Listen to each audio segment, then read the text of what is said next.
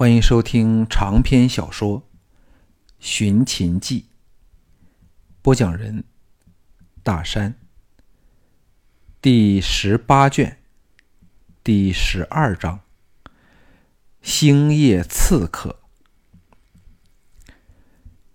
项少龙与姬嫣然诸女策马来到离乌府几个街口的通衢处，藤毅和数十名精兵团的战士。等正在等候他们，众人纷纷下马。藤毅走到项少龙身旁，低声说：“我们的人比这批田丹派来的死士更先一步进入隐蔽的战略要点，所以现在对敌人的形势了如指掌。只不知少龙想把来人全部歼杀，还是要尽量的生擒敌人呢？”项少龙凝望着长街黑沉沉的另一端街道，其中一节在到达府门前的路上，由于两边都是参天古树，故而特别幽暗，正是敌人伏击他们的最佳地点。项少龙沉声说：“二哥有什么主意呢？”唐毅道：“要生擒敌人，自是要多费手脚，但由于我们人数比他们多上数倍。”故可以在他们惊觉失败逃走时，才布下天罗地网擒捕他们。小俊已把城内驻扎的一团五百人都骑军调来助阵，保证没有人能溜走。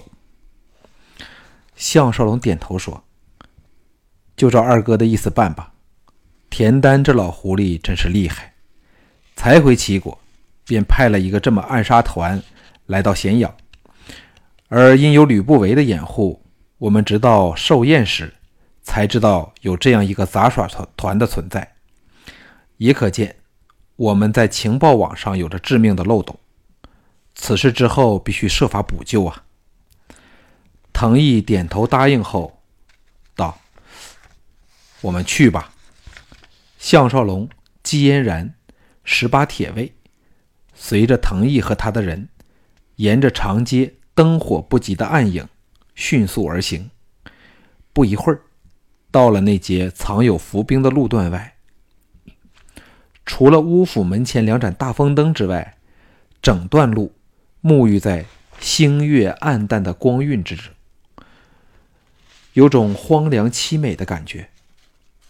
项少龙凑到季嫣然的小耳旁，道：“才女今晚显尽了威风来。”季嫣然把香喷喷的玉脸贴上他的大嘴，喜滋滋地说：“哪及得上夫君大人呢？不过，百战宝刀厉害的过了分，否则管仲爷就老命难保。这是否就叫过犹不及呢？”藤毅也觉得好笑，说：“怎会有厉害的过了分这回事儿啊？”应是管仲爷气数未尽，命不该绝。不过这个人也实在是身手惊人，竟能在剑断的一刻避过百战刀的急劈呀！此时，十八铁卫等五十多人分散到各战略要点，甚至攀往附近的屋舍、树木的制高点，把这段路段完全封锁了。项少龙沉声说。事后我回想起来，管仲爷是故意让我砍在缺口上，以便断剑保命。此人的智计的确是惊人呐。藤毅和季嫣然同时倒抽一口凉气，在那种情况下，管仲爷仍能临危不乱，以这种骇人听闻的方法保命逃生，的确是厉害。此时，有人来报，一切预备妥当，随时可以动手。众人都等待项少龙的指令。项少龙微笑说：“敌人现在锐气正盛，我们就索性等他一个半个时辰。到他们惊疑不定、心慌意乱之时，就是我们出手的好时机了。”藤一和季嫣然齐声叫绝，前者说。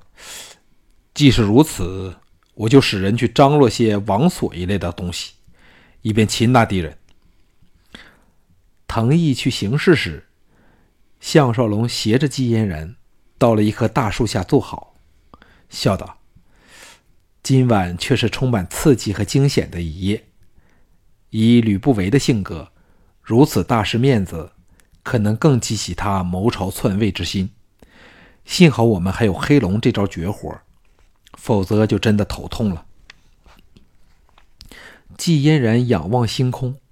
眼中闪着幸福的光华，挨着他昵声说：“有夫君大人在，吕不韦能有什么作为呢？若说行军打仗，王和比徐仙和陆公两个人更厉害。只要能保住他不被吕不韦害死，吕不韦和蒙骜便一天难以公然举兵。而且秦人的忠君爱国。”天下之名，哪到吕不韦随意操纵啊？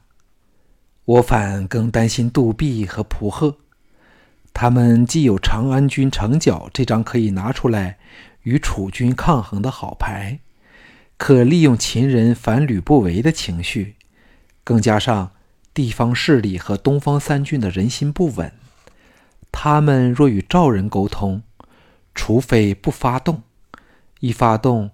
必能酿成大祸，故而不可不防啊！项少龙对这位爱妻的实践一向佩服得五体投地，点头受教说：“多谢才女提醒，明天我入宫会接会和楚军李斯和昌平君商量，免以免有起事来时猝不及防，乱了手脚。”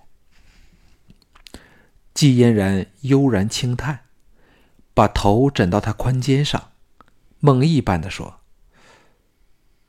嫣然一生之中，最感激老天爷的事儿，就是嫁得项少龙为夫婿。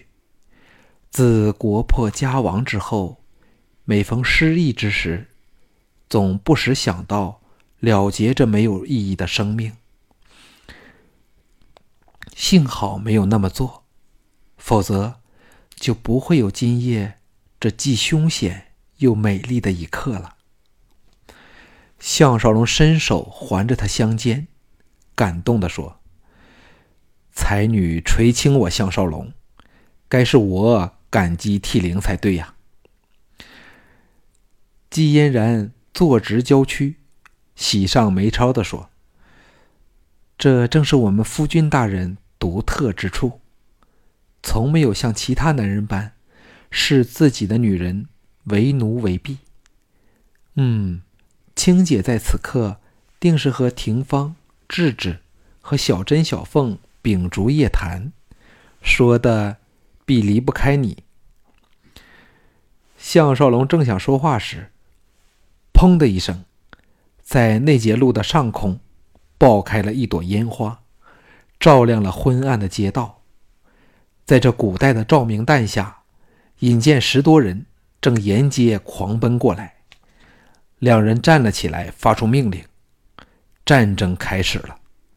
一时间杀声贯耳，战事转瞬便变成了你追我我走的追捕战。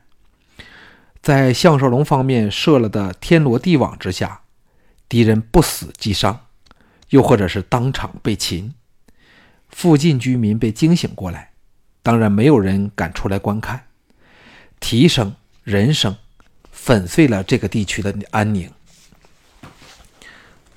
当项少龙回到乌府门外时，被擒下的旗人都五花大绑，集中在主宅前的广场处。京俊报告说，杀了二十五个人，生擒六十七人。嗨，看来那最美的软骨女和侏儒都没有参与这个行动。哎。事实上，里面没有半个是我们曾见过的奇人呐。项少龙耻入府门，只见被擒者虽然疲惫、沮丧，但人人都脸有宁死不屈的神色，不禁心中暗叹：自己应该怎样处置他们呢？正踌躇间，蹄声由远而近，管仲也领着一队人旋风般的冲了进来，施礼说。下属来迟一步，请向大人恕罪。”项少龙等自知来者不善，气氛顿时紧张起来。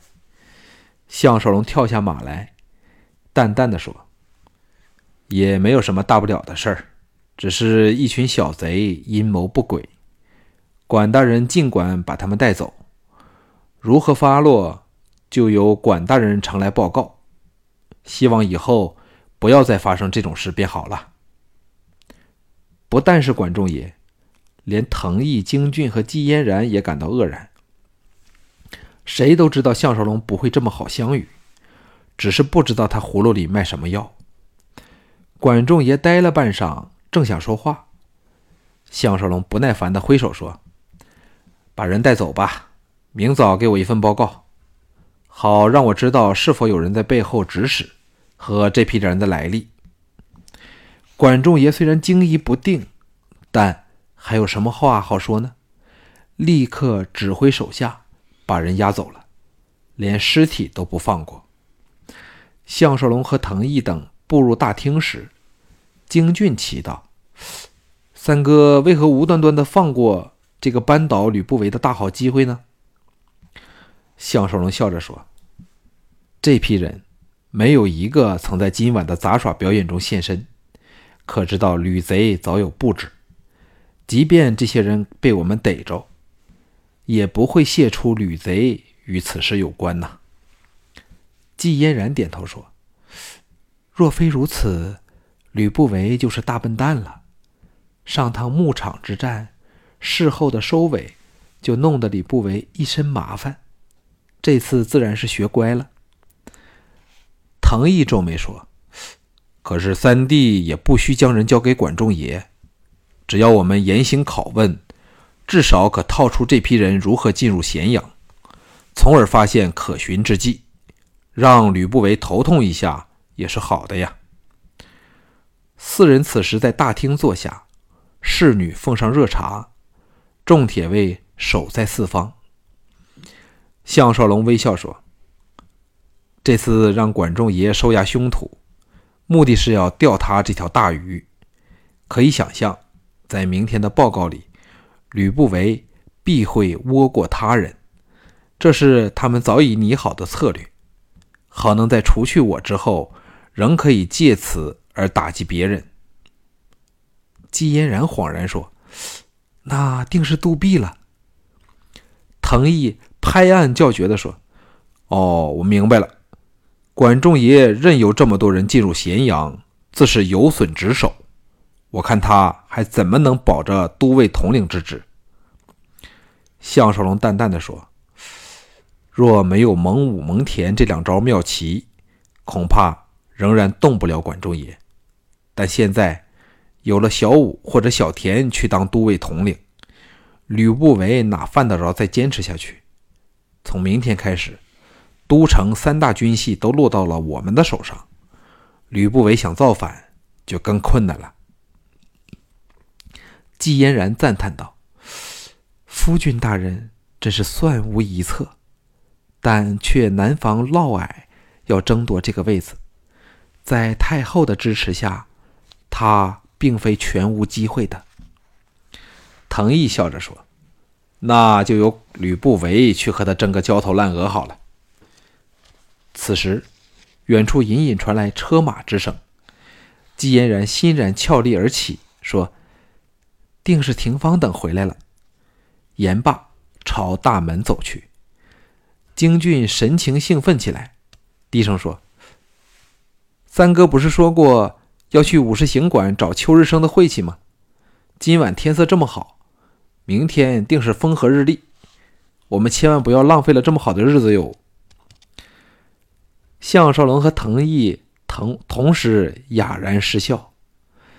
藤毅抓着京俊的肩膀说：“不要忘了，我们的项大将军明天要带你这个小子到陆府正式提亲呢，你还只想着打打杀杀。”京俊喜动颜色，自刮了一巴掌后，何然应是。